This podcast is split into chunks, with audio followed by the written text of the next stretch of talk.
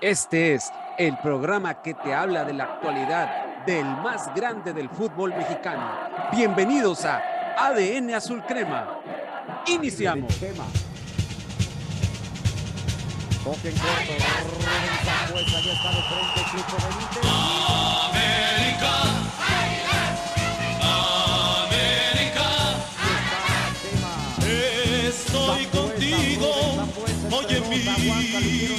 Corazón.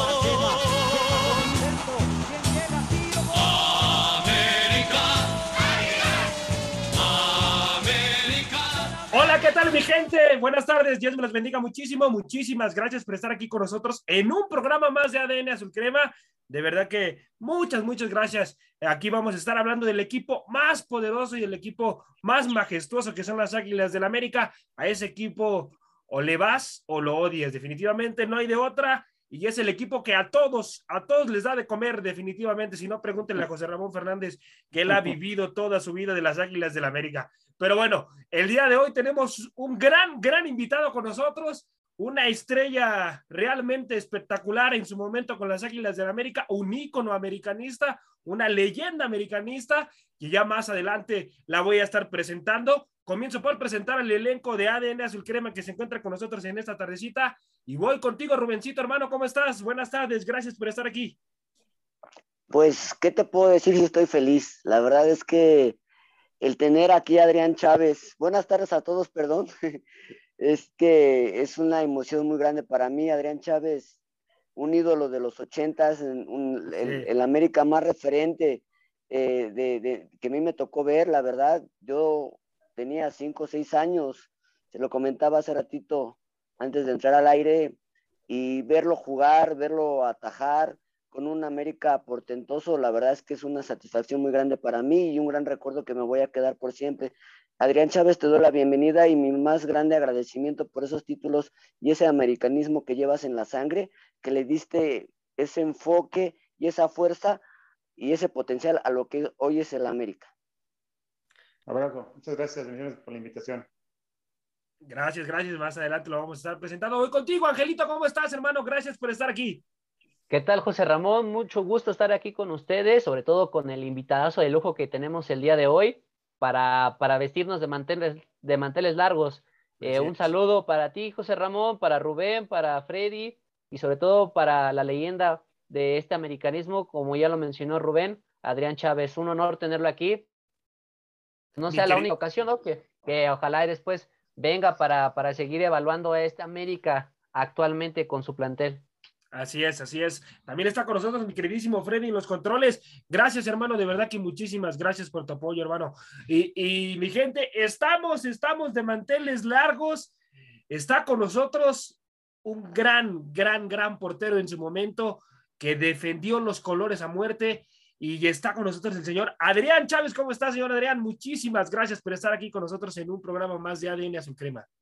No, no, a toda la gente de ADN Azul Crema, les mando un saludo muy afectuoso a todos los que nos escuchan, a todos los que nos ven. Un, nuevamente este, les mando un abrazo y este, como siempre hay que seguirse cuidando. Está la pandemia nuevamente, ya no sabemos en qué ola vamos, entonces este, hay que cuidarse mucho y realmente la ventaja es que la gente que ya nos vacunamos, mmm, estamos más tranquilas porque sí ha habido gente que se ha contagiado, pero desgraciadamente eh, les ha pegado fuerte, pero ya no hay tanto como a un principio de, de la pandemia. Muchas muertes, mucha gente mal, pero eh, gracias a, la, a, las vacunas estamos mejor, gracias a Dios. Así es, así es, a seguirse cuidando, mi gente, a seguir manteniendo la sana distancia, por favor, y a vacunarse también cuando, cuando les toque su turno, hay que hacer caso a lo, de, a lo que las autoridades están diciendo, por favor. Y bueno, muchachos, vamos a comenzar el día de hoy el programa y comienzo el primer bloque con los refuerzos de las Águilas del América. Comienzo el primer bloque hablando de los refuerzos, ya refuerzos confirmados, muchachos, y voy con el invitado de honor, voy con usted, señor Adrián. ¿Qué opina de los refuerzos de las Águilas del América? Cendejas, Val, este, Valdés, eh, Meré, que ya, que ya, es, ya llegó eh, el, día, el día de ayer. ¿Qué, qué opina de, de, estos, estos refuerzos que llegan a las Águilas del América? ¿Están hechos para, para esta playera o son futbolistas de medio pelo? Mira, realmente te voy a contestar como debe de ser. Sí, Realmente muchas veces el nombre no hace a un jugador. claro. Y, y te voy a, a decir a la parte de, de- de pasado, porque también pasado hay que ver cómo se hacían las cosas. Y realmente en este momento los jugadores que están llegando a la América, vamos a tener la duda siempre hasta que no los veamos jugar y veamos qué trayectoria comienzan a tener. Si, si hacemos cuentas de, de cuentos de lo, lo pasado, como te voy a repetir, hablamos de Antonio Carlos Santos, por ejemplo, un extranjero que trajeron, no era ni seleccionado brasileño, era un jugador que no tenía nombre, muy joven, llegó muy joven aquí a México, creo que a los 22 años llegó a México, y realmente no se hablaba mucho de él, no fue un- una contratación bomba, como se dice, y me- más sin embargo, mira, para mí así es, es el extranjero más rentable que ha tenido en América hasta la fecha. Así es. Y de ahí, de ahí viene eh, jugadores en los cuales también no venían con tanto nombre, Cecilio de los Santos, que también eh, de Uruguay, que tampoco tenía tanto nombre y sin embargo aquí en América ya hizo historia. Y así te puedo nombrar jugadores de los 80 y parte de los 90 que realmente no se hablaba mucho de ellos, sin embargo, hicieron historia y son ídolos a la fecha todavía del América. Así De es. estos los que acaban de incorporarse, salvo este muchacho que viene, que es ADN Chiva, Cendejas.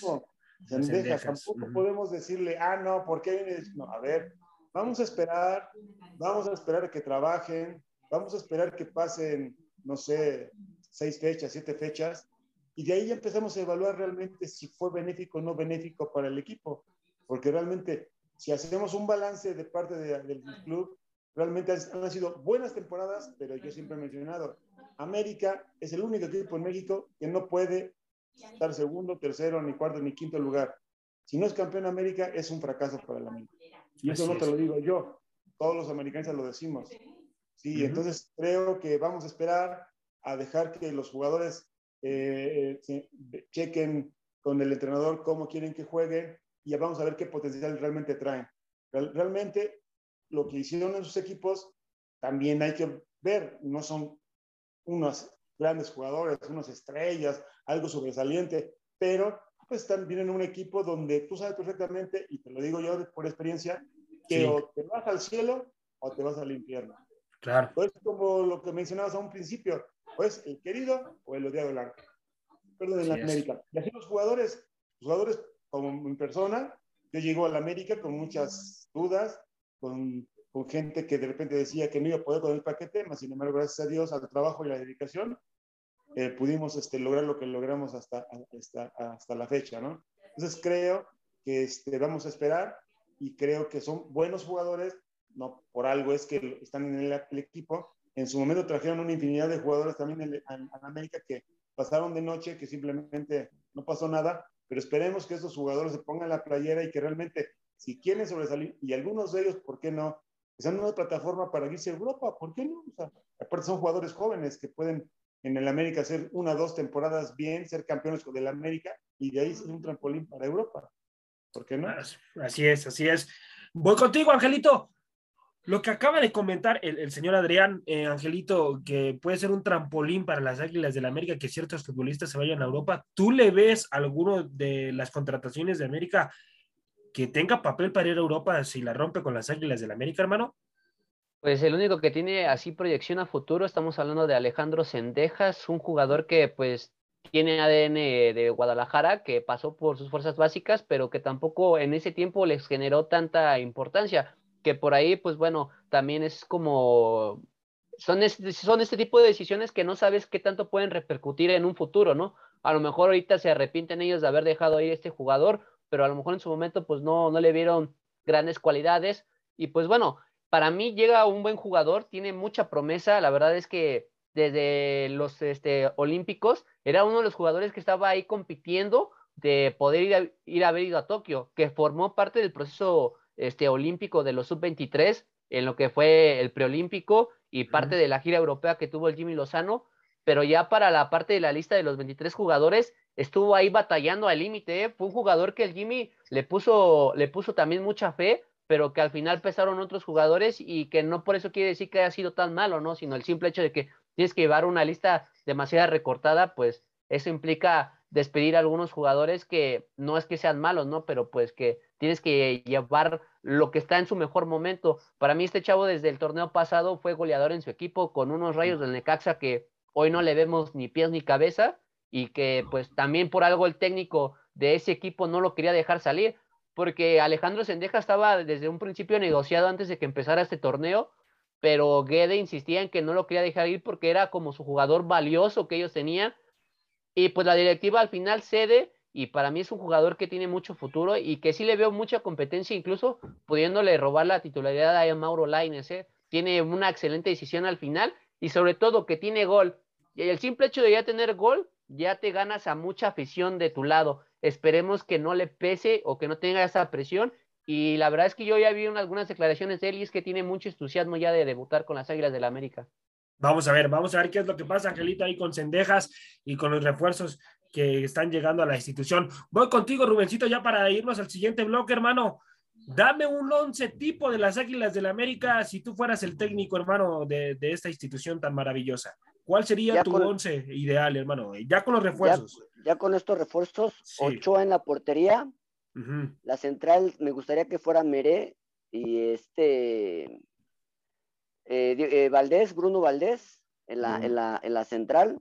Del lado derecho, obviamente, Sánchez, Jorge Sánchez. Del lado izquierdo sería Chava Reyes. En la contención sería Aquino y este chico Richard Sánchez. de interiores, de interiores sería Valdés. Y posiblemente me gustaría poner ahí a, este chico Cendejas. De extremo Laines y de en el otro extremo sería, en este caso, Arriola y un centro delantero que pudiera ser Roger Martínez. Arriola, Arriola que falta por confirmar si ya llegó a la institución. ¿Alguna de ustedes tienen información acerca de eso, muchachos? Eh, pues, Angelito, acerca de, Arriola. Siguen negociando, ya tienen contacto con el jugador, ya lo querían fichar. Ahorita mm, desconozco cuál sea el, el, parón, pero es un jugador que ya lo tienen 100% arreglado. Ya más falta si acaso los detalles contractuales, ¿no? Que es los bonos, eh, eh, el tipo de cláusula y todo ese tipo de contrato que lleva un poquito más extendido, pero el jugador, por lo que yo sé, es que ya está, ya está en la cúpula. Pese a eso, aún van a seguir buscando otro extremo derecho y todavía no suenan otros nombres después de la caída de lo que era la negociación por Pablo Solari, que ya al final un, eh, una mala jugada, por llamarlo así, de Colo Colo, que al final quería un bono extra porque como se iban a perder a su joya de que no iba a jugar Copa Libertadores, querían un bono aparte del que ya había pedido este el club chileno y pues América dijo que no, que sí había negociado algo porque al final le salen con ese tipo de cláusulas y es por eso que abandona la negociación con Solari. Así es, así es, bien, bien lo comentas, esa situación que pasó ahí con Solari. Eh, señor Adrián, ¿me podría dar su once tipo para usted eh, ya con los refuerzos? Este, yo creo que, Estoy escuchando, yo creo que inmediatamente no van a poner a, digo, lo ideal para mí, sí. Eh, por ejemplo, están, están poniendo a Laines de, de, medio o de extremo por, por, por izquierda, pero el es lateral, ¿eh? es más lateral, más defensivo que ofensivo. Pero bueno, cada quien lo pone en donde cree conveniente. Pero yo creo que eh, no va lejos de, lo que menciona. Eh, creo que para mí Roger Martínez, eh, ojalá y se enganche, ojalá y se enganche porque ya al último lo veíamos que, no era el, el, jugador que producía Obviamente el entrenador va a tener que ver y sabemos y conocemos a, a Solari que el jugador que no corra va a salir del equipo, obviamente, pero salvo la alineación que nos dijeron, yo pondría un poquito más atrás a, a Laines y al revés, y este chico que venía de Puebla lo pondría más de medio. Él es más, más productivo que Laines, creo yo. Yo cambiaría nada más esa posición ahí en la parte de, de abajo. Y en la, contención, nuevamente, aquí no, ojalá y no se nos lastime, porque no creas, o sea, el año pasado lo extrañó mucho el equipo, porque es un jugador muy, muy importante para la parte defensiva ofensiva del equipo. Y creo que si en la medida que este muchacho no se lesione, América va a ir ganando en todos los sentidos. Y adelante, adelante, pues yo creo que este, eh, eh, salvo te digo, Roger, para mí no, para mí no sería titular en este momento, Roger. Para mí eh, jugaría y, y, hace falta un centro delantero. América no, no contrató ningún centro delantero, ¿eh? no, no, no. Roger Martínez no es centro delantero tampoco. Yo creo que quien acompañe, acompañe a, este, es lo que no, no, no, me explico la, por qué no trajeron a otros. Si se lastima este... Henry, Henry, o, Viñas. ¿A quién ponen? ¿A quién ponen? Sí, entonces, ese es un, y yo creo que Henry necesita un delantero que él sea fijo, él que, que, juegue fijo en el área y que tenga un 9 que se mueva por los lados, por los costados, para que pueda entrar en pared de repente por el centro y si no, llegar de atrás para poder rematar si no remata Henry. Pero yo creo que ahí le hace falta a América un centro delantero, le faltó un centro delantero de la América, pero yo creo que Henry ahí solo también va, va a sufrir mucho porque no, le, no va a tener mucho, eh, muchos balones al área y tú sabes bien que Henry es lo que necesita para poder este, eh, hacer diferencia. Sí, necesita. Sí, sí, sí, de ahí en fuera creo que ese 11 que, que mencionaron es el ideal eh, y esperemos que, que, funcione, porque venía funcionando bien, nada más falta un poquito a la, a la ofensiva. Ojalá y que ganen ofensiva con, con esos dos muchachos. Vamos a ver dónde ponen también a este muchacho que viene de Santos. Yo creo que ese también es un jugador, ese puede ser el nueve y medio, fíjate, puede ser un nueve y medio que, que sea, a que venga detrás de con Henry para poder ser más productivo adelante. Ojalá, ojalá, yo lo estoy visualizando de esa forma. Ojalá, ojalá, vamos, vamos a ver qué es lo que sucede. Vámonos al siguiente bloque, muchachos, y hay que hablar del, del siguiente encuentro de las Águilas del América, que es contra los zorros, muchachos. Jugamos contra el campeón del fútbol mexicano en el Coloso de Santa Úrsula. Y voy contigo, Angelito. ¿Qué esperamos de las Águilas del América, hermano, en, en este partido? ¿Va a ser un partido complicado para las Águilas, hermano? Yo digo que sí va a ser complicado el hecho de que recibas al campeón y sobre todo que el campeón apenas debutó y debutó con un triunfo. De hecho, tiene un partido hoy mismo eh, y puede que de alguna forma se siga embalando más. América paró las actividades debido a lo que pidió el Mazatlán por las reparaciones de su campo, por eso no jugó jornada 2. Tuvo un amistoso en el Estadio Azteca con, eh, con el Atlante, el campeón de expansión.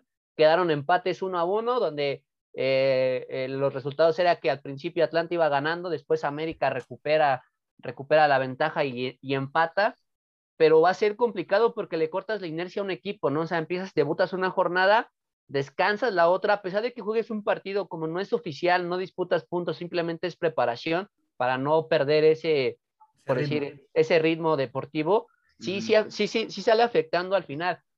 Esperemos que sobre todo no, no pierdan esa cohesión y más que nada por cómo se vio el equipo en el, debut contra Puebla, ¿no? Sabemos que hubo un expulsado, sabemos que el equipo se descompuso y que de alguna forma eh, Chava Reyes fue el que pues tuvo que sacrificar bastante en el ir y regresar, pero que, que sí dejó muchas dudas al final. Esperemos que los jugadores estén al 100% también, porque es otra de las cosas. Ojalá no tengan ninguno de ellos algún resultado positivo a COVID y que pueda estar el 11, el 11 inicial, el cual estamos planteando, lo de Meret todavía lo veo complicado que debute porque pues hay que tramitar lo que es el pasaporte y todo ese tipo de cuestiones para poder eh, registrarlo ya ante Federación Mexicana de Fútbol.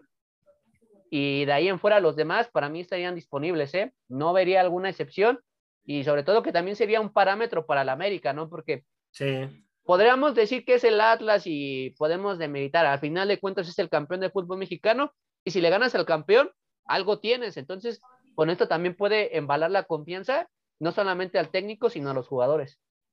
Gracias, Angelito. Voy contigo, Rubencito, hermano.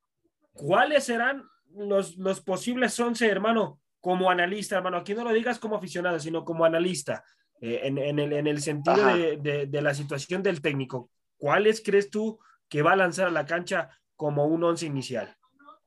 Yo pienso que va, obviamente va a arrancar con Ochoa, eh, eh, Valdés y Cáceres, podrá ser la central.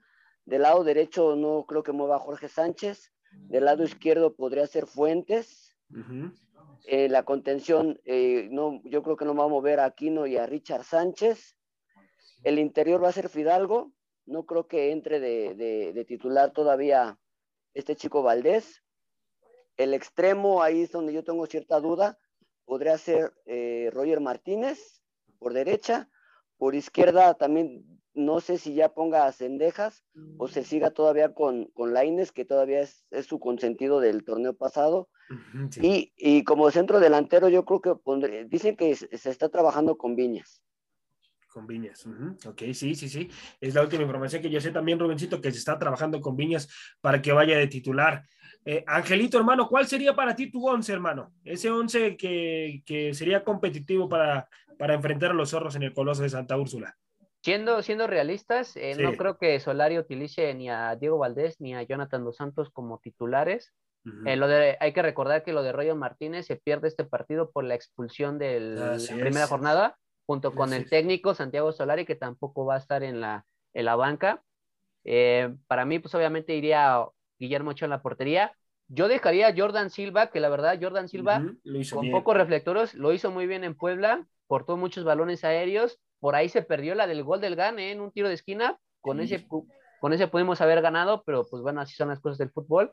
Dejaría a Sebastián Cáceres con los dos como centrales. Jorge Sánchez. Fuentes, Fuentes lo ocupa más para marcar. Aunque Atlas no, no, no utiliza mucho sus laterales, no profundiza mucho con ellos. Entonces, pudiera ser una ventaja poner mejor a, a Salvador Reyes, que también no lo hace nada mal como lateral dejar a Aquino, dejar a Richard Sánchez, lo más seguro es que ocupe a Fidalgo como su segundo interior.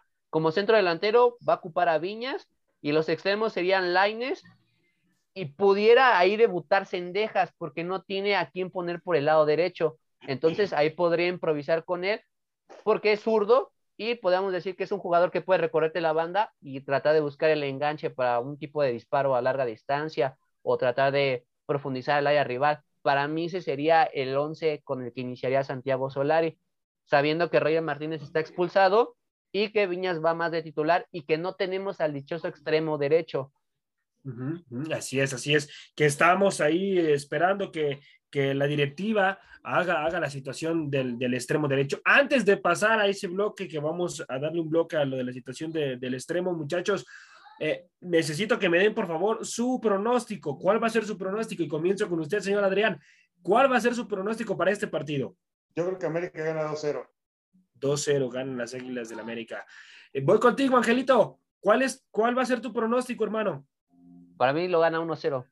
1-0. Rubencito, ¿cuál es tu pronóstico, hermano?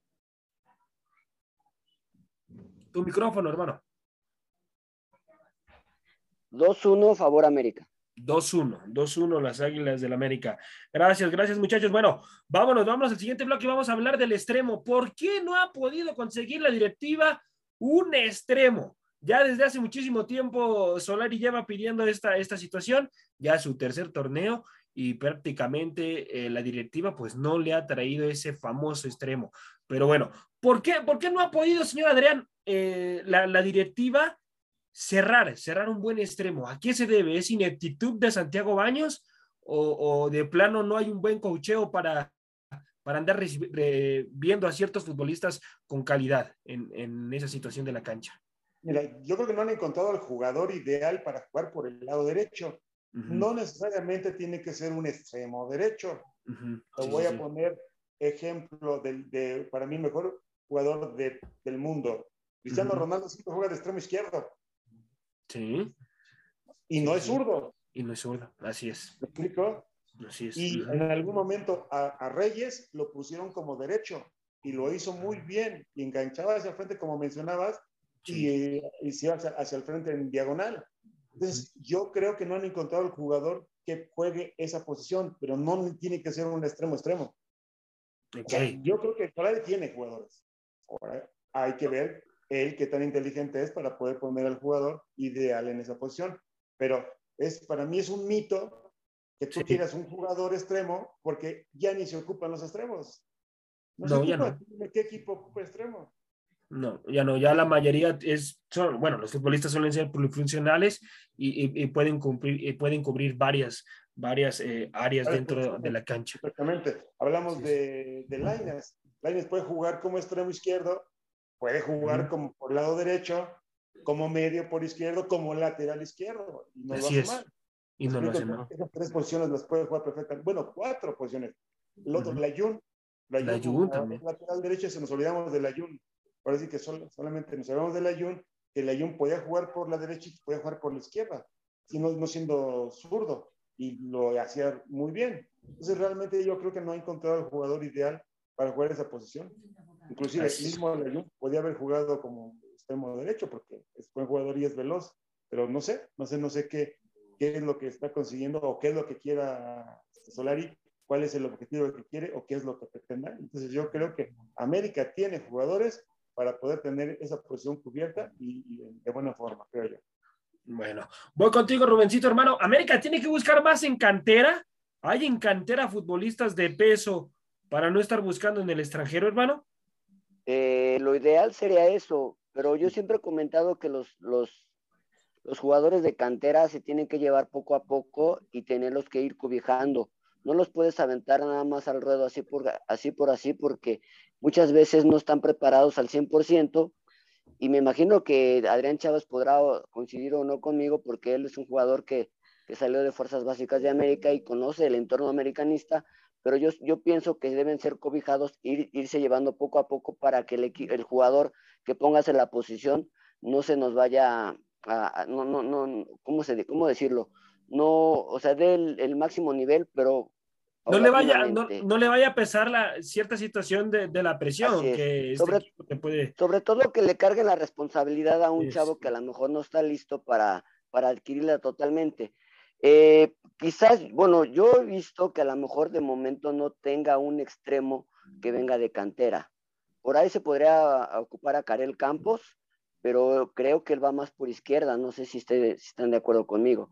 Entonces, podría ser por ahí, pero yo, yo, yo pienso que de momento ahorita el América tiene mucha presión para ser campeón como para jugársela con un extremo canterano. Bueno, vamos a ver, vamos a ver qué es lo que pasa ahí en esa situación. Eh, Angelito, dame un extremo, hermano, para ti que América tiene que fichar sí o sí, en tu punto de vista como, como analista. Pues bueno, en cierta parte, bueno, no por algo lo dice, es una voz autorizada, eh, la leyenda Adrián Chávez. Eh, no, no, necesitas como tal un extremo. Eh, regularmente ah, vamos a esta parte, ¿no? Hoy vemos que los que te dan esa amplitud que tanto pide Solari que le den por la banda, actualmente ya lo hacen los laterales, ¿eh? Cosa que no se veía tanto hasta apenas no sé por qué Solari se, se, aferra tanto a un extremo derecho. Lo que también comenta Rubén es muy importante, pero siento que igual están cortando bastante los procesos. No sé qué pasó con Karel Campos.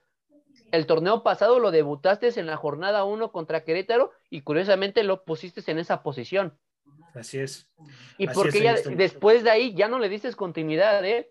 Ya, ya, no, ya no lo dejaste avanzar, ni por lo menos para que en algunos partidos por ahí pudiera entrar de cambio, en algunas victorias o, o en partidos amistosos que pudieran haber tenido. También no sé qué pasa con, ese, con esa situación. Creo que el, el, último que ha salido fructífero fue Santiago Naveda y que también eh, igual apenas le cortaron un proceso, pero fue más por su lesión que por sus condiciones físicas, ¿no? Porque ya vemos que ya es un chavo ya comprobado, que sí te puede dar y tiene la responsabilidad. Para mí América no necesita fichar un extremo derecho, necesitaría más hacer una cuestión más táctica para poder definir eh, qué posición o cómo un jugador lo puedes ocupar y te dé esa amplitud, porque finalmente no es tanto la profundidad, sino que puedas conectar desde tu medio campo con tus delanteros, porque una de las cuestiones que yo creo que no, no nos hemos hecho es que al equipo luego le falta gol y a veces gana por la mínima y ya no vemos a esa América que pueda ser apabullante o por lo menos que te gane 2-0 o un 3-0. Los últimos resultados que hemos visto son 1-0, 2-1, siempre por la mínima, le sufre bastante, prioriza más la parte defensiva, porque también es otra de las cuestiones, prioriza más la parte defensiva, se olvidan tanto del ataque, pero el hecho de no ganar o de que cuando les falta gol, ahí es donde Santiago Solari se refugia mucho en ese aspecto que para mí, pues digo, si, si priorizas mucho lo defensivo, ¿cómo quieres que tus jugadores prioricen después lo ofensivo? Entonces, para mí no necesita fichar a un jugador en especial, necesita convencer a su mismo grupo y trabajarlo poco a poco y que puedan demostrar, porque hay jugadores, está Layun, está el mismo Salvador Reyes que lo dijo eh, el, profe Adrián, en Puebla lo ocupaban por ese costado, ¿eh? que después eh. Reynoso, Reynoso lo ocupó como lateral izquierdo porque tuvo que improvisar, no tenía quién, y lo hizo lateral, él no era, él no era, él no era marcador, o sea, él partía siempre por la derecha. Y Así es. después, y después este debut lo obliga a ser lateral izquierdo, eh, se va a las nubes y América lo contrata con ese cartel de ser lateral izquierdo, pero su formación del chavo es ser un extremo nato por derecha, porque su pie, su pie bueno es, es el izquierdo. Así es. Pero si me dejas hacer un comentario sí, rapidísimo. sí, Luis, Rubencito, este, sí. Mira, yo creo Sí, que sí. también depende mucho de los gustos del entrenador, porque, por ejemplo, ha probado tantos extremos el América de diferentes características que a lo mejor todavía no encuentra, como lo decíamos hace ratito, el ideal. Por ejemplo, puso a Leo y en su momento Leo era correr, correr, correr y tirar un centro. Eh, lo de Roger era correr, pero meterse al centro y tratar de atacar por el centro. Casi no se tiraba tanto al extremo. Y lo de Layun, Layun es un jugador que tiene muy buen toque, pero no es un jugador rápido. Entonces, lo que hacía Layun era tener la pelota en la banda y tirar centros. De hecho, el América fue como consiguieron varios de sus goles, vinieron a centros de Layun en el torneo anterior. Entonces, son diferentes características. Y yo pienso que ahí Solari a lo mejor no ha encontrado un jugador idóneo que él necesite, que él busque, que él quiera hacer, tener ciertas características para él o desbordar o meterse al centro o tirar centros o a lo mejor todo junto. Yo creo que eso es lo que le ha faltado al extremo americanista. Vamos a ver, vamos a ver qué es lo que pasa. Voy contigo, Rubencito, hermano. Hay preguntas del público para Claro que sí. el gran, el gran invitado que tenemos el día de hoy aquí con nosotros, para el señor Adrián Chávez. Así que, Rubencito, empieza, por favor. Te cedo los controles, hermano. Bueno, an- de, ante, de antemano, este, te- todos te mandan muchos saludos y mucho agradecimiento. Gracias, Rubén, gracias. Redondeando un poquito lo que tú mencionas acerca de, del, lo, también mencioné, estaba mencionando del, del lateral derecho, este, pues, mejor hay que preguntarle a Solari qué es lo que quiere, porque el que tiene Exacto. jugadores. Mejor hay que Sí, yo creo que sí los tiene. ¿verdad? Dale, adelante. Sí, gracias, gracias Adrián. La primera pregunta eh, de Rubén García eh, dice, ¿qué posibilidades tú le ves para que el América este torneo se sea campeón? Igual que siempre, América tiene que ir por el campeonato, no hay más. O sea, no, no es un equipo. El, el América es el único equipo de los 18 que están que siempre tiene que ir el campeonato. Siempre. Siempre tiene que ir por él. Gracias. La siguiente pregunta nos la manda Raúl Bual. ¿Cuántos años estuviste en América y cuáles y cuántos títulos levantaste con el equipo? Claro que sí, este, Rubén. Eh, fueron 10 años que estuve en el América, del 86 que llegué al 96.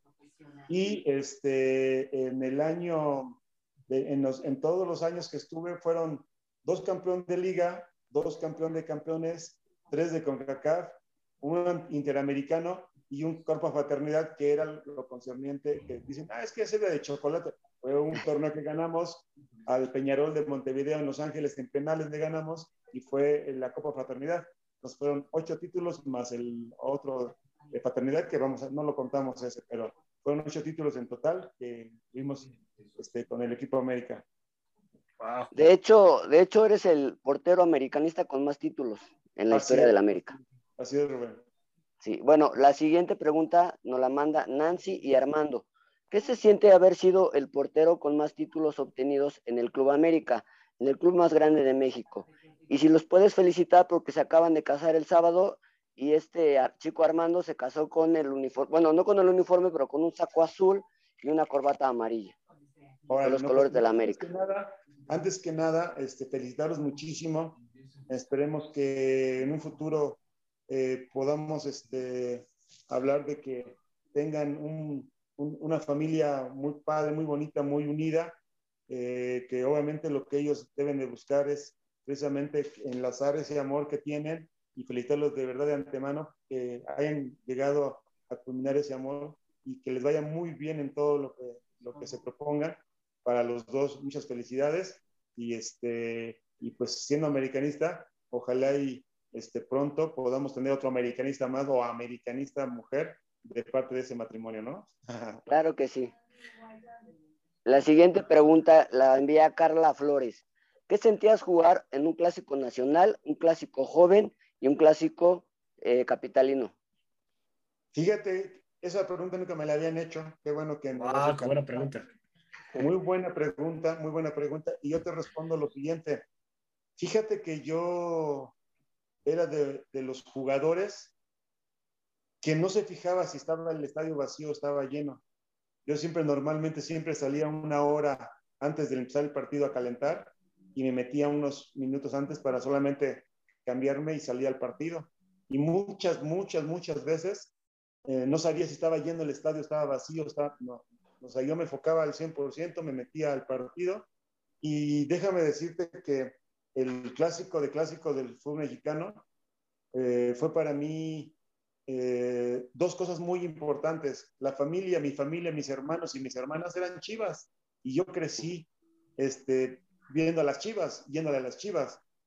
Entonces, cuando ya me tocó estar en América, jugar contra Chivas, yo decía, es que no puedo perder, es el único equipo con el que yo no puedo perder y me motivaba muchísimo, me motivaba muchísimo y, este, y, tuve la fortuna que en esos 10 años que jugué con América, esos 10 años le ganamos mucho más veces que las que perdimos. De, por decirte una cantidad, de 30 partidos que jugué contra Chivas, si perdí 5 fueron muchos y los demás fueron empates y muchas, muchas, muchos triunfos. Muchas victorias. Inclusive esa, esa década América estaba abajo en, ganados y perdidos y esa década los super rebasamos a Chivas en cuanto a ganados y perdidos.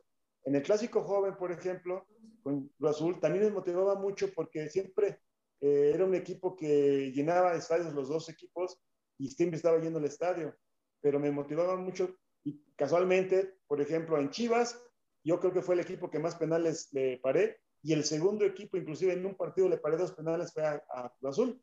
Entonces me motivaba mucho jugar contra, contra esos equipos porque eh, sabía perfectamente que pues todos los focos estaban contigo y que tenía eh, de repente el día lunes que llegaba, los americanistas y los que no eran americanistas, pues iban a estar este, contentos los americanistas y los, los que no, solamente iban a estar tristes, ¿no? Porque siempre le ganábamos a los equipos. Y luego contra Pumas me tocó la época donde ese campeonato que le ganó América en un tercer partido, yo estaba todavía en Necaxa.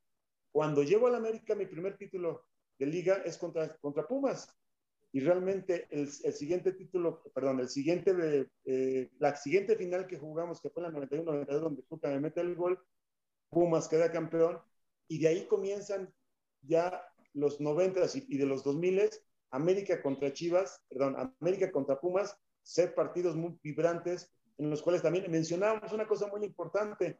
Muchos jugadores que debutaron en Pumas pasaron por América, como el caso de Texas, que dicen que pasó por Chivas y ahora viene a la América.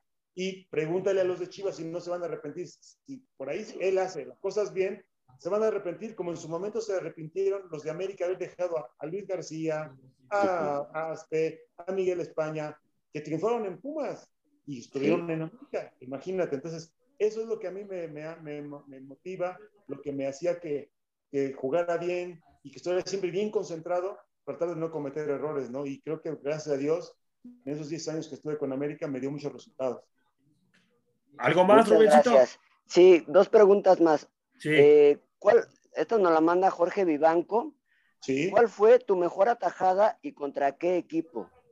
Sí, una de las mejores atajadas que tuve yo, me acuerdo perfectamente como si fuera ayer, fue una jugada contra Cruz Azul, precisamente, contra Cruz Azul, en la cual salimos jugando nosotros, me recuerdo perfectamente bien, y en, el, en la media cancha, yo me adelanto obviamente porque salimos este, con la pelota y, juego el área, de repente perdemos la pelota y pintado gana la pelota y me ve. Y yo pienso, me la va a tirar por arriba. Entonces empiezo a recular, a recular, a recular. Me la tira por arriba y saco la pelota por arriba de, la, portería. Incluso yo recuerdo que vuelo desde el área chica hacia atrás y caigo dentro de la portería y la pelota la saqué. Yo creo que esa fue una de las mejores atajadas que, que tuve y la verdad que este, complicada, difícil, ¿no? Pero yo creo que para mí esta fue una de las mejores atajadas.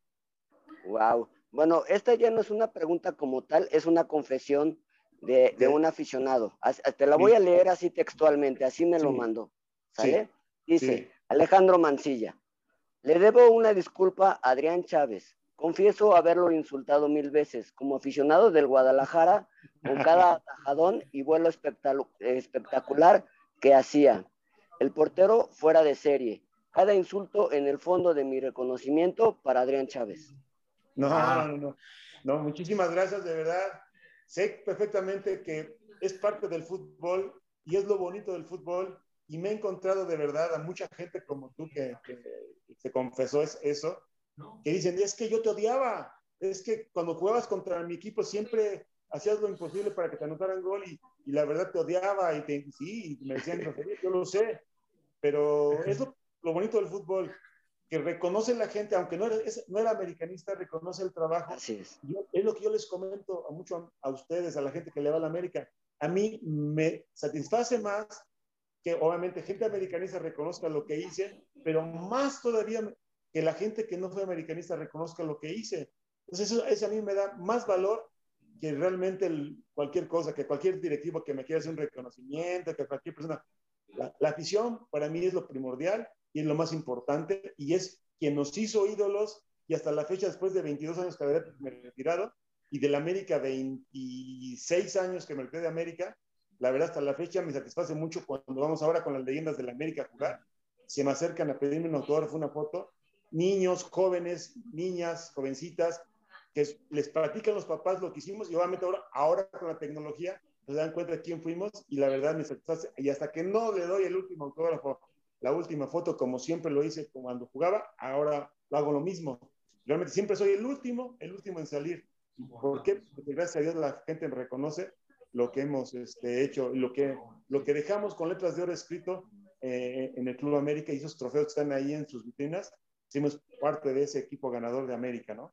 Y que hay ciertos futbolistas que después se olvidan, perdón, Rubensito, que se olvidan, ¿no? Que, que viven de la afición, eh, Adrián, y, y, terminan siendo arrogantes con, con, la misma afición que los hizo grandes. Exactamente, pero bueno, eso cada quien lo tiene y por eso es precisamente que nosotros ganamos ese reconocimiento de la gente. Y te digo, en, en mi corazón, de verdad, me satisface mucho que siempre cuando vamos por algún lado y me reconocen y sea americanista o no sea americanista, reconocen lo que hicimos en la, en la, institución, ¿no? Tan grande, la más grande que hay en México. Así es. Adrián, y ya nada más por último, ya esto fue un, este, un encargo particular de una querida amiga que es americanista furibunda. La verdad, ¿Sí? sigue todos los partidos de la América. Ella es Daniela Solís y a ver si le podías mandar un saludo. Claro que sí, Dani Solís, te mando un saludo muy cariñoso. Espero que tú y tu familia este año eh, les vaya mucho mejor Muchas bendiciones para ti y tu familia, por favor. Dios me los bendiga. Cuídense mucho. Bueno, Robencito, ya, ya es todo por parte del público, ¿verdad? Así bueno. es todo. Muchas gracias, Adrián. Bueno, muchachos, vámonos, vámonos ya a los últimos dos bloques eh, y vamos a hablar de las Águilas del la América. Si le vemos papel para levantar el título y comienza con el invitado de honor. Voy contigo, eh, señor Adrián. Claro, le, vuelvo a repetir. ¿Usted, usted le, le, le, ve papel a las Águilas del la América para campeonar? Vuelvo a repetir, América sí. tiene que ir por el campeonato. Tiene y que ir, veo, sí o sí. Le veo posibilidades, le veo muchas posibilidades de ser campeón. Ok. Voy contigo, Angelito, hermano. ¿Tiene posibilidades las Águilas del América para levantar el título en este torneo? Claro que sí. La verdad es que hay plantel. O sea, no, no nos podemos quejar que, faltan jugadores o así. La verdad es que hay jugadores que, que completan y redondean bien la plantilla. Para mí sí es uno de los contendientes al título máximo favorito, sí lo pondría. Solamente mi duda, era algo que yo recurría. Mi duda no pasa por los jugadores, mi duda pasa más, un poquito más por el técnico, porque siento que la, la, los cuartos de vuelta contra Pumas en el Azteca, ahí le faltó un poquito de sus ajustes y veo que no, no se percató muy bien de algunas situaciones por ahí por la banda izquierda y lo peor es que sería ya su cuarta oportunidad aquí en el fútbol mexicano entonces esperemos que ya esta, la cuarta, sea la vencida y que ya pueda dar ese salto de calidad, porque curiosamente pues nos hemos quedado en la misma llave, cuartos de final y de ahí no pasamos. Así es, así es, nos hemos quedado en esa llave y ojalá, y ojalá y Solari pues haya, haya aprendido de esta situación. Eh, Rubencito, ¿tú le ves sangre de campeón a las Águilas del América en este torneo, hermano? Sí, totalmente. Yo creo que ya con sí. el equipo reforzado, con estos jugadores que van este, incrustándose en los, en los puntos claves del América. Recordemos que el América en el torneo pasado, en el año pasado, fue super líder. Nada más, obviamente, con el Atlas por la situación en la mesa no se pudo ser super líder, pero prácticamente, matemáticamente lo fue, futbolísticamente lo fue, y en el torneo pasado también. Pero yo pienso que el día que Solari empiece a entender cómo se juegan las liguillas, se va a volver un equipo muy, muy peligroso y ya con estos refuerzos en momentos claves y en puntos claves que necesitaba el América, porque prácticamente hizo una limpia total del equipo. Así es. Estos jugadores vienen a reforzar esos, esos puntos claves que, le, que el América le faltaba, porque había jugadores que los tenías en cartera, los tenías en nómina, pero prácticamente no jugaban. Entonces, eso ocupaba muchos espacios. Ahora, prácticamente con los que se están llegando, el América se está reforzando muy bien. Sobre todo, me gusta mucho lo de Diego Valdés, que le va a dar ese enlace de la media cancha a, los delanteros, porque los delanteros prácticamente se la pasaban arriba solos y no podían hacer nada porque no tenían balones. Entonces yo creo que ya por los, interiores van a, van a aprovechar mucho esa parte. Vamos a ver, vamos a ver qué es lo que pasa con las Águilas del América. Eh, ojalá, ojalá y puedan, puedan levantar el título, que es lo que todo aficionado americanista desea. Y, bueno, ojalá y Solari también pueda mostrar un buen funcionamiento y le traigan también ese famoso extremo que está pidiendo ya desde hace un buen tiempo el gran Solari. Eh, bueno, muchachos, vámonos ahora con las bajas rapidísimo de las Águilas del América, ya bajas confirmadas, que la mayoría se fueron a préstamo, ¿eh? La mayoría se fueron a préstamo. Si los equipos no hacen válida la opción de compra, América va a tener otro problema en, en el siguiente torneo para buscarles acomodo o bien a lo mejor vuelven a estar otra vez en el equipo. Y comienzo por, por la situación de Nicolás Castillo, muchachos, que ahí América le rescindió el contrato y bueno, pues un futbolista que, que pues pasó, pasó de noche lo de Nicolás Castillo con las Águilas y bueno, ahí la situación de su salud que también perjudicó mucho su rendimiento, que yo, es, yo espero y le deseo con todo mi corazón que le vaya muy bien y que la rompa ahí con, con Necaxa, eso a mí me, daría muchísimo gusto, la verdad, como, como aficionado americanista y como analista, es lo que le deseamos, yo creo, todos los de este panel, la Nicolás Castillo, señor Adrián. No, por supuesto, por supuesto que es su trabajo y después de haber sufrido tanto que estuvo a punto de ya no jugar fútbol, la verdad, que primero Dios le vaya muy bien. Ojalá, ojalá, ojalá y le vaya muy bien. Ahora vámonos con la baja de Nicolás Benedetti, muchachos, que se va a préstamo al queridísimo Morelia Morado. ¿Fue una buena decisión de las Águilas del América mandarlo a préstamo o ya lo hubiera puesto a compra definitiva, Angelito? Yo creo que son estos jugadores, es en la misma situación que tiene Nicolás Castillo, a pesar de que, bueno, que lo de Nico sí fue un poquito más serio por la parte de la salud, pero yo creo que Nicolás Benedetti, bueno, si ahorita estás adoleciendo de tus extremos derechos, él hubiera podido ser una solución. Es la posición por donde estaba jugando él o por donde Solari le daba el rol. Porque también algo que se me hace un poco contradictorio es que la directiva, ok, limpia todo, a todos sus extremos derechos que tenían esa posición, los limpia a todos, ¿eh? No tienes a ninguno. Y ahorita estás con la situación emergente que necesitas improvisar con uno. Pues por lo menos Benedetti hubiera sido una posible solución le hubieras dado más confianza, pero pues también la cuestión de las lesiones era lo que no la amparó bastante. ¿eh? Siempre que América necesitó de él, estaba lesionado, o cuando venía en un buen ritmo, venía una lesión muscular y entonces retrasaba un poco su, su nivel futbolístico, porque la verdad es que tiene calidad, pero pues igual era así que era la mala que tenía Nico, Nico Benedetti, las lesiones. Las lesiones, sí, así es. Y América, bueno, se terminó hartando ahí la directiva por la situación de, las lesiones. Ahora vámonos con Sebastián Córdoba, que aquí fue el único fichaje donde América, muchachos, recibió, recibió cantidad económica en las arcas de las Águilas del América. Es el único futbolista por el cual le llegó dinero. Todos los demás se fueron a préstamo con opción a compra, un año. Renato Ibarra se fue a Tijuana un año, este, y bueno, eh, ¿qué pasó, señor Adrián? Ahorita voy contigo, Rubencito, pero quiero comentarle esta situación aquí a, la leyenda americanista. ¿Qué le pasó a Córdoba, señor Adrián? ¿Por qué, ¿Por qué nosotros como aficionados, aquí ya se lo comento como aficionado, no tanto como analista, ¿Qué, ¿Qué, le pasó al futbolista? ¿Por qué no la terminó rompiendo dentro de las Águilas del la América de acuerdo a las condiciones que uno le nota dentro de la cancha?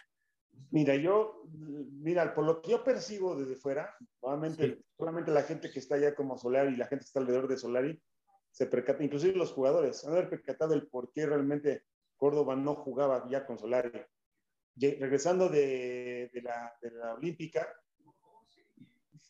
veías su actitud de, de, Córdoba y no era una actitud de un jugador que tiene hambre, un jugador que quiere jugar, un jugador que, que la quiere romper, un jugador que le ves esa, esa chispa como lo veíamos en, en, este, en la Olímpica. Era un jugador referente, un jugador que, que, se ponía siempre al frente y que, que, era, la pelota pasaba por él, pedía la pelota, tiraba gol, metía goles, o sea, dejamos de ver ese Córdoba. Entonces, mi pregunta es la siguiente, hay que preguntarle a esta gente y yo estoy seguro que se agrandó, dejó de trabajar como él debe de hacerlo, él piensa que ya logró todo eh, el fútbol y tiene un camino larguísimo, ojalá, ojalá tenga un camino larguísimo para poder seguir este, siendo ese gran jugador que es. Inclusive yo comentaba que en el mundo, ni el mismo Messi, ni el mismo Ronaldo, le pegan también con las dos piernas como le pega a él, que es un bichado de virtudes, que, que, realmente es un jugador que, que, que no, él no aprovecha, no sabe lo que tiene. Si él realmente tuviese en la mente lo que tiene, es más, te puedo asegurar que lo hubieran contratado en Europa. Desgraciadamente, vimos y vio la gente que, que no es lo que él eh, refleja. Lamentablemente, él no se ha creído el buen jugador que es. Entonces, ese es el problema del jugador mexicano, que la mentalidad no sabe cómo explotarla y cómo poder trabajar para poder lograr y mantenerse siempre en un solo nivel. Y creo que eso es lo que le ha faltado a Córdoba. ¿Concuerdas, Angelito, con lo que acaba de comentar la leyenda americanista acerca de Córdoba, hermano? Es una voz autorizada, la verdad es que todo lo que dijo es, o sea, es la verdad, porque finalmente lo de Sebastián Córdoba no sabemos qué pasó, nada más tuvo un partido bueno después de regresar de la selección preolímpica, bueno, de la, de la olímpica, que fue contra Atlas, donde mete un gol, después de un buen pase que le mete Chava Reyes y se la filtra a Camilo Vargas, regresa con un gol y la gente ovacionada, todos estallaron en redes sociales, regresó el 10 de la América, pero después de ahí, a la baja, ¿eh? Muy complicado encontrar a Sebastián Córdoba. Y también esa fue la situación por la que empezamos a ver que Santiago Solari ya ni de titular lo ponía, porque cuando regresó todavía lo dejaba como titular, pero ya después, jornada, jornada 9, jornada 10, ya era el suplente, ¿eh? ya, no, ya no era tu titular indiscutible, que cuando llegó en el primer torneo, Santiago Solari lo, lo tenía como extremo derecho y era su inamovible que lo adoleció cuando lo lesionaron en aquel partido de contra la Olimpia de, de, Honduras en la CONCACAF, que le lastimaron la espalda y todo eso, y que Solari lo guardó tanto para que estuviera en liguilla, adoleció bastante su ausencia. Después llega, pero ya no, ya no veíamos esa respuesta, que es lo que menciona el, propio, este, la leyenda Adrián Chávez. En Tokio lo vimos como un líder, ¿eh? Como un líder, alguien que quería y que tenía fijo un objetivo de ganar una medalla sí o sí, de decisión, de tomar las pelotas, de patear los penales, que no eran, o sea, no son poca cosa, ¿no? Y sobre todo para un chavo que pues sabía que iba a tener eh, alguna proyección con un posible equipo europeo, pero pues no sabemos qué pasó por su mente que al final decanta por no convencerse con Santiago Solari y que no, no sé, él mismo tampoco se rescató, ¿no? Para quedarse otra temporada más en América. Esa es una situación lamentable, lo de, lo de Córdoba y, bueno, lo que dice la voz autorizada de Adrián Chávez es completamente cierto y es lo que nosotros como aficionados y analistas también notábamos dentro del futbolista realmente como que estaba jugando muy sobrado, como que, como que ya el nombre eh, hacía que eh, ya pesara y se olvidó de su talento, se olvidó que el fútbol hay que tener eh, humildad y hay que tener muchas cosas para poder crecer. Ojalá, ojalá y le vaya bien con Tigres, ojalá y le entienda también ahí a Miguel Herrera y, retome su nivel porque condiciones tiene y tiene condiciones brutuales en Córdoba. Exactamente, ojalá y, y el Piojo le saque provecho, le saque provecho y, y, que en dos, tres años pueda ir a Europa, porque tiene, tiene todo para ir a Europa, pero y acá es lo más importante. Ojalá y trabajen esa parte. La mentalidad, la mentalidad es lo que comenta la leyenda Adrián Chávez. Hay que trabajar la mente de ahí del, futbolista. Pero bueno, muchachos, vamos rapidísimo. ¿Qué pasó con Aguilera también, ya que de último momento se fue a los zorros? Eh, Rubencito, ¿una buena decisión de las Águilas del la América ya era tiempo que se fuera Aguilera? Eh, mira, yo siempre he sido bien honesto y bien sincero con lo que digo y con lo que siento yo creo que ya Aguilera ya estaba viviendo tiempos extras en el América. Ya no se le veía bien. Eh, era muy bueno en su momento, pero creo que perdió mucha velocidad y perdió ubicación. Entonces muchos, muchos de los problemas del América eran que los goles caían a las espaldas del equipo. Entonces Aguilera no, no, no, no, no alcanzaba a recuperarse. Entonces se, se, volvió un central lento, se, volvió un central que por abajo ya no, daba ya no le daba las piernas. Quizás el América por arriba, cuando lo atacaban por arriba, eh, sí era un poquito más solvente, pero se dieron cuenta que tirándole las pelotas a las espaldas y de atacarlos por abajo, en pelotas filtradas, al América le dolía muchísimo. Entonces yo creo que ya, ya era tiempo, y yo lo venía diciendo, y no es de ahorita, incluso en ADN Azul Crema, yo ya lo venía comentando desde la temporada pasada, que ya el tiempo de, Manuel Aguilera pues ya había pasado, ¿no? Entonces es una tristeza porque, bueno, él fue campeón con América en el 2018, pero bueno, las cosas van pasando y los jugadores se les agradece el, el que hayan dado títulos al América, pero creo que necesitaba reforzarse esa, esa parte de la central. Así es, vamos a ver, vamos a ver qué es lo que pasa. Chucho López, que también se va a préstamo, se va a préstamo con el Gatza, un futbolista que no terminó de romper en las Águilas del América y que yo creo que nunca mostró condiciones para estar en una institución tan importante como las Águilas. ¿Concuerdas conmigo, Angelito? Pues la verdad es que nunca le vimos condiciones para quedarse el jugador. Mm, Santiago Solari ya lo estaba ocupando como un segundo contención, cosa que para mí no, nunca lo había visto jugar ahí. Era un jugador más por banda, que juega más por izquierda, pero tampoco era un jugador o fue un jugador tan convincente las Águilas del América. Y yo creo que fue ocupado más por situaciones de emergencia que por condiciones de que pudiera ser un jugador titular o deja titular un suplente, ¿no? Esos suplentes que sabes que, o revulsivos, ¿no? Como le llaman, que te pudiera dar otra cara, pero tampoco. Entonces, pues creo que con él no hubo un impacto como tal. O sea, yo creo que la afición lo agradece, ¿no? Que se haya ido, porque sí vi que varios se preguntaban qué, qué hacía ahí Jesús López en el América. Así es, bueno, vamos a ver qué es lo que pasa. Ojalá y Necaxa haga válida la opción de compra, porque si no, América tendría que buscarle acomodo para el siguiente torneo ahí a, Chucho López. Pero bueno, eh, Madrigal, muchachos, que también se va a préstamo con, con. Eh, aquí hay que aclararle a la gente que no es por lo de Cendejas, ¿eh? eso es muy aparte. Él se va a, préstamo a, a no entró en el truque con Cendejas, es una situación, repito, muy aparte. Madrigal, Madrigal realmente mostró condiciones, señor Adrián, dentro de las Águilas del América cuando jugó. No, igual, igual, yo creo que son jugadores que, este, pasan de noche, que, no, no, dejan huella en el equipo. Y creo que este, el salir de América eh, se van a dar cuenta cuando lleguen a los otros equipos, si no trabajan más, si no se esfuerzan más, en un año, dos años desaparecen, te lo puedo firmar donde quieras. Entonces creo que, este, que es cuestión de trabajo y dedicación nada más para que ellos puedan, porque no son malos jugadores, para estar en América no, no hay un mal jugador. Bueno, hubo algunos que otros, pero en ese sentido de quien estamos hablando, yo creo que nada más es cuestión de trabajo y dedicación para que ellos puedan en otro equipo eh, estar mejor y poder trabajar mejor y por ahí trabajar mejor. Así es, así es. Bueno, bueno, este, mi gente, voy contigo, Angelito, ya para prácticamente cerrar el programa. Danos, por favor, eh, cómo está la situación de América Femenil, hermano, por favor. Así es, este José Ramón. Pues bueno, el sábado pasado en el estadio de CEU hubo clásico capitalino de jornada 2. Las Águilas del la América fueron a visitar este, a Ciudad Universitaria. Ganaron las Águilas 1 a 0 con gol y debut de Katy Martínez, metiendo luego, luego a las Águilas al frente al minuto 4. Craig Harrington sigue jugando ahí con línea de 3, a pesar de que tuvo ahí a su expulsada central, que es Karen Luna.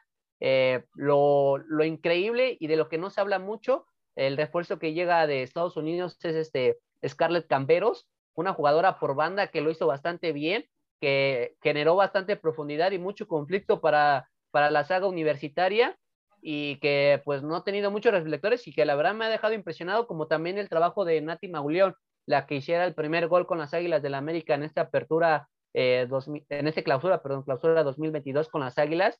También la, la, verdad es que esta joven lo ha hecho bastante muy bien y, ¿por qué no? Se quedaría hasta con un puesto titular, ¿eh?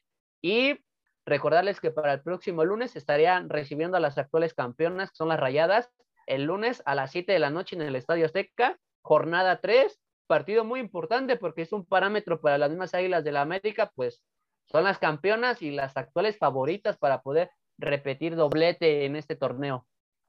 Bueno, vamos a ver, van, van contra las actuales campeonas del fútbol mexicano. Va a ser un buen encuentro ese, mi gente.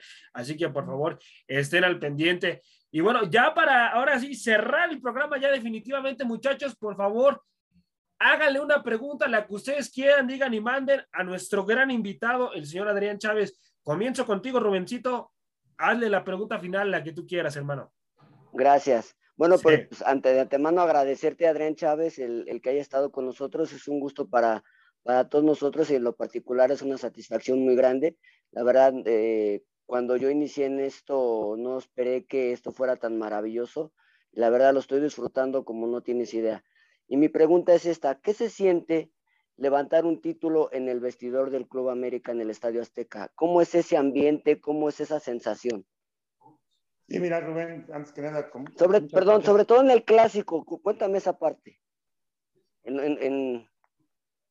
A ver, me, me, me, estás preguntando de un campeonato, pero en un clásico, sí. salvo, contra, o sea, el azul, este fue que, que fui campeón, ¿sí? uh -huh. Entonces, recuerdo el primer campeonato que fue contra Pumas que, que gané, o que ganamos eh, América, este, recuerdo que ese, ese, esa vez entré al vestidor con, con, con, todos mis compañeros y yo ese, ese campeonato lo estaba dedicando a uno de mis mejores amigos que tuve en, desde mi infancia, que justamente acaba de fallecer, tenía apenas unos meses que acaba de fallecer, y él era súper americanista y yo era súper chiva, entonces siempre nos peleábamos. Entonces realmente este título, yo recuerdo perfectamente que entré al vestidor y al cielo levanté la vista, mi, mi, mente, y le dije, esto es por ti, amigo, espero que ya me estés viendo y esto es por ti. Ese fue el campeonato que, que de contra Pumas que obtuve. Wow, qué bonito. Voy contigo, sí. Angelito, hermano, por favor, hazle la pregunta final a que tú quieras, hermano, digas y mandes. Claro, este, leyenda, eh, para usted, bueno, hablamos que en el fútbol siempre es de socios, ¿no? ¿Quién es tu mejor socio para cubrir espaldas? Regularmente en un portero nunca se escucha quién fue su mejor compañero en la cuestión defensiva para de alguna forma no ponerlo tanto en aprietos. ¿Quién fue su mejor compañero en sus estancias con las Águilas del la América? Obviamente, en la defensiva.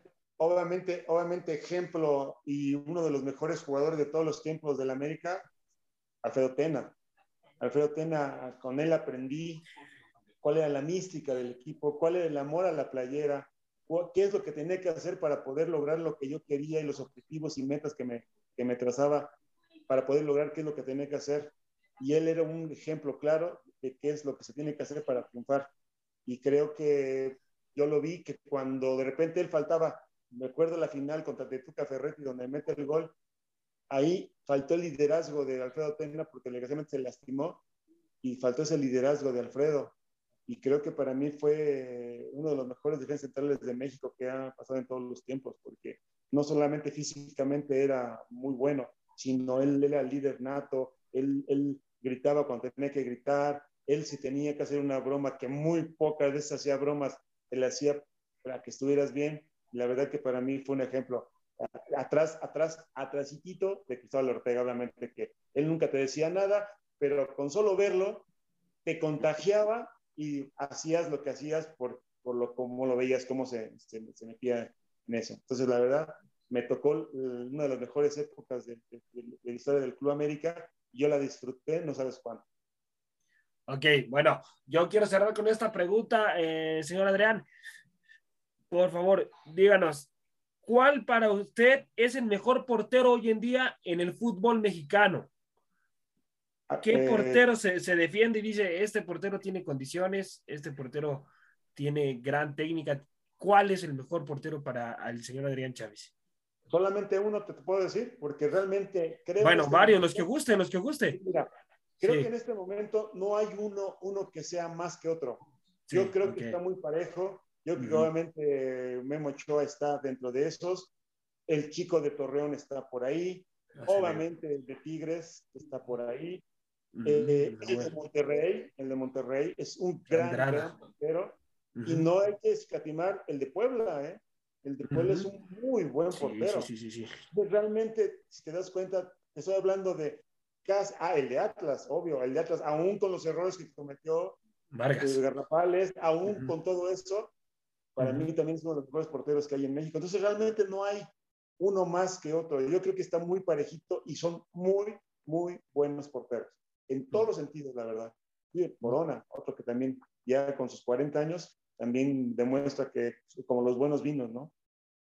Así es, así es, sigue siendo un gran portero eh, Chuy Corona. Bueno, mi gente, esto fue todo el día de hoy aquí en ADN Azul Crema. Muchísimas gracias. Los invito a que bajen la aplicación de Radio Gol 92.1 de FM y estén al pendiente de todo nuestro contenido. Esperemos si haya sido de su agrado este gran programa que hicimos con muchísimo gusto para ustedes y se vienen más invitados para ADN Azul Crema. Un placer, Angelito, que hayas estado con nosotros, Rubencito y el señor Adrián. Muchísimas gracias, señor Adrián, por siempre abrir las puertas y ADN su casa, señor Adrián. Dios me lo bendiga muchísimo. Todos, muchísimo por la invitación sobre todo y la verdad este, esperemos que este año para todos nos vaya muy bien. Bendiciones para toda su familia también. Cuídense mucho, bendiciones a todos. Gracias, hasta, hasta la próxima, mi gente. Noches, gracias.